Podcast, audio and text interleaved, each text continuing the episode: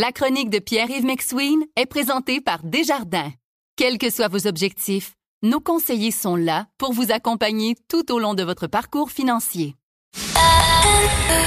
C'est 23. Voici la chronique économique de Pierre-Yves McSween. Salut Pierre-Yves. Patrick. Bon, pourquoi tu te mêles de moyens de contraception? Là? Je me prends pas pour le docteur Welby. Hein. En somme, c'est parce que Québec solidaire aujourd'hui proposait l'universalité des moyens de contraception. C'est-à-dire qu'on veut pas laisser les gens dans le besoin. Euh, se retrouver avec l'incapacité de payer des moyens de contraception. Et ça, Patrick, on s'entend là-dessus. On est pas mal d'accord en général. Le point est amener un point de vue universel. Comme Patrick, par exemple, pourquoi on me paierait à ma famille et à moi des moyens de contraception? Si, par exemple, j'avais des assurances privées, parce que les assurances privées payent déjà euh, dans le moment pour d'autres médicaments et l'assurance médicaments du Québec compense ceux qui n'ont pas de couverture ou que leurs conjoints conjointes n'ont pas de couverture. Alors, mon point de départ, c'est de dire, est-ce qu'on peut, à la place de proposer l'universalité, faire un, un abro- une- disons, étirer l'élastique de l'assurance médicaments et étirer, agrandir les critères d'acceptabilité pour que la contraception soit gratuite pour certaines personnes dans le besoin. Ça, Puis ju- juste pour être clair, là, avant d'aller plus loin, contraception, on parle de quoi? De, de pilules anticonceptionnelles, de stérilet puis de condoms. Euh, je sais pas ce Québec solidaire jusqu'au condom, mais il faut être cohérent, hein, parce que la contraception étant un choix, si une personne ne veut pas mettre d'hormones pour altérer euh, l'échelle, disons l'hormone de son corps, elle a le droit d'utiliser un condom. Quand on y pense, parce que c'est pas tout le monde. Je viens de vérifier, c'est sous ordonnance, donc c'est pas les condoms. Bon, puis tu vois, il y, a- il y a déjà une discrimination parce a des gens qui ont des réactions euh, corporelles aux hormones. Donc, tu sais, il faut la, la pilule est une des un des une des possibilités. L'autre point que j'amènerais, c'est que ceux qui parlent de des gens qui n'ont pas accès euh, aux soins, sachez que au Québec, il y a l'assurance médicaments pour les gens qui n'ont pas de régime d'assurance. Et les gens pour qui il n'y a pas de coassurance à payer, pas de franchise à payer, c'est euh, par exemple des enfants de moins de 18 ans, des personnes de 18 à 25 ans sans accès à un régime privé, fréquentant à, temps plein l'école, euh, des personnes ayant une déficience fonctionnelle et autres. Bon, peu importe, il y a déjà une couverture minimale pour les gens très jeunes. Maintenant, on pourrait dire en bas d'un certain revenu, effectivement, euh, on, pourrait bonifier l'assurance médicaments, mais ce que je voudrais pas qu'on fasse, c'est qu'on dise il y a un système qui existe au niveau privé pour l'assurance médicaments, qui est payé par le privé, puis les employeurs. Pourquoi on donnerait l'universalité alors que des employeurs qui le paient déjà? Toi, ce que tu dis, c'est si vous n'êtes pas couvert par un plan d'assurance santé, là, allons-y. Allons-y. Mais, mais pourquoi dire on va payer pour tout le monde quand il y a des gens qui pourraient se le permettre Si autrement? Si t'es né sur 30 millions, Westmount, as-tu besoin que je te paye ta pilule? C'est la question. L'autre point, c'est peut-être dire aussi, puis là, élargissons le débat sur l'obligation financière dans un couple. Évidemment, les personnes seules, c'est une autre chose. Mais dans un couple, les réactions qu'on a vues sur Internet, c'est beaucoup. Il y a des gars qui pensent que c'est une affaire de paiement pour les femmes. C'est pas aux hommes de payer ça, c'est pas d'autres qui se protègent. Alors, laissez-moi être féministe cinq minutes, là. Bravo. Euh, oui, parce que on s'entend-tu que dans un budget de, de maison, on partage tous les coûts, hein? Pourquoi la contraception, ce serait juste aux filles à payer? Parce que c'est elles qui ingèrent la pilule. Alors que quand on y pense, s'il existait une pilule que les hommes pouvaient ingérer pour se rendre stérile temporairement, ils seraient les premiers à dire, ben là, c'est une dépense de couple, faut partager. Et l'autre point, c'est que la fiscalité canadienne, Patrick, en, en médicaments, elle est faite de la façon suivante. Tes frais de médicaments au Québec, t'es mets ensemble pour optimiser ça. Oui. Alors, si t'es mets ensemble, veux, veux pas, puis que les assurances sont ensemble, ben l'ensemble des médicaments doivent être un peu, disons, partagés. Surtout que je dirais aux messieurs, disons que la contraception fonctionne pas. Hein? Le coût euh, potentiellement d'une pension alimentaire est largement supérieur au coût de contraception et au partage des frais.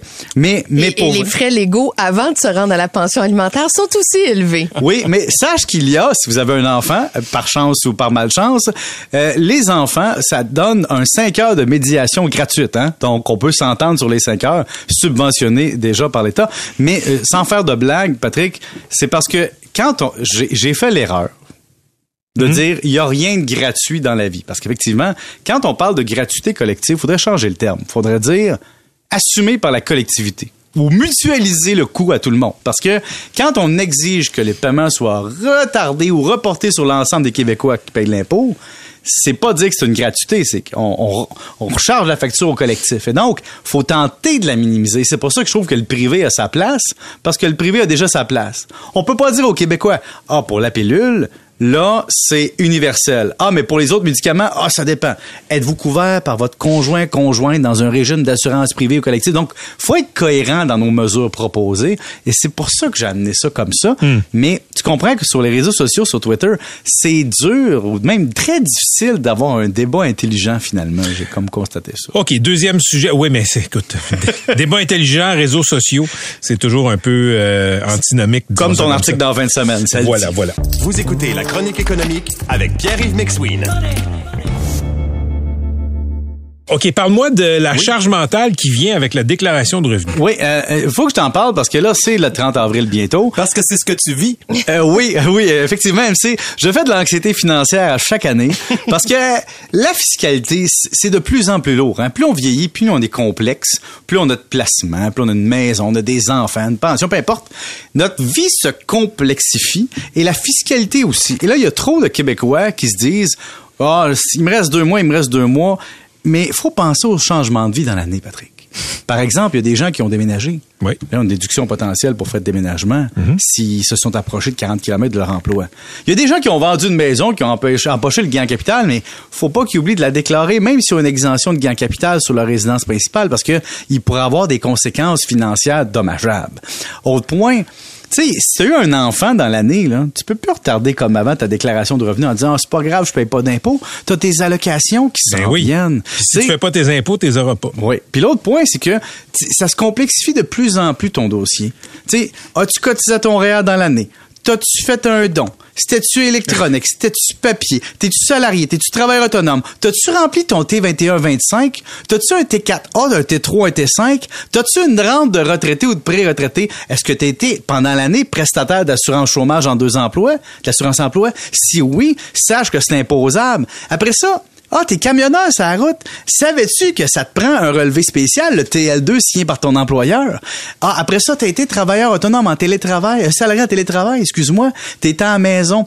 Savais-tu que t'as droit à deux pièces et demie par jour de déduction pour la méthode simplifiée au lieu de déduire toutes tes dépenses? Alors, tout ça, Patrick, là, ça se cumule. C'est beaucoup de papier. Fait que si t'arrives une semaine avant le 30 avril, t'as l'anxiété dans le tapis, tu te manges le front avec les dents en bas.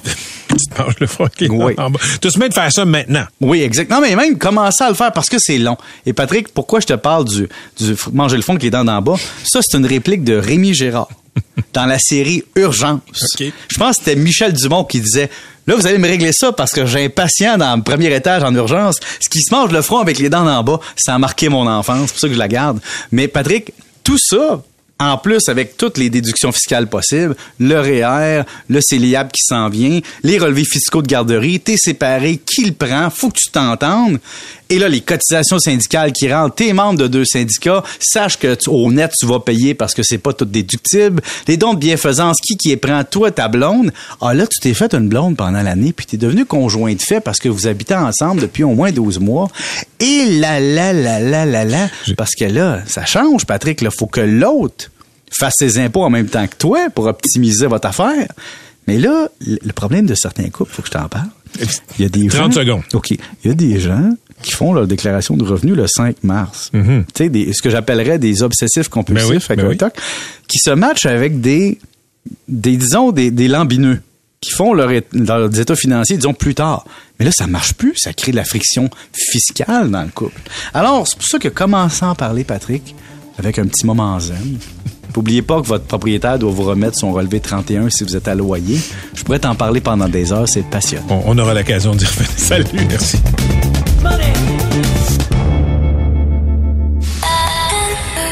C'est 23.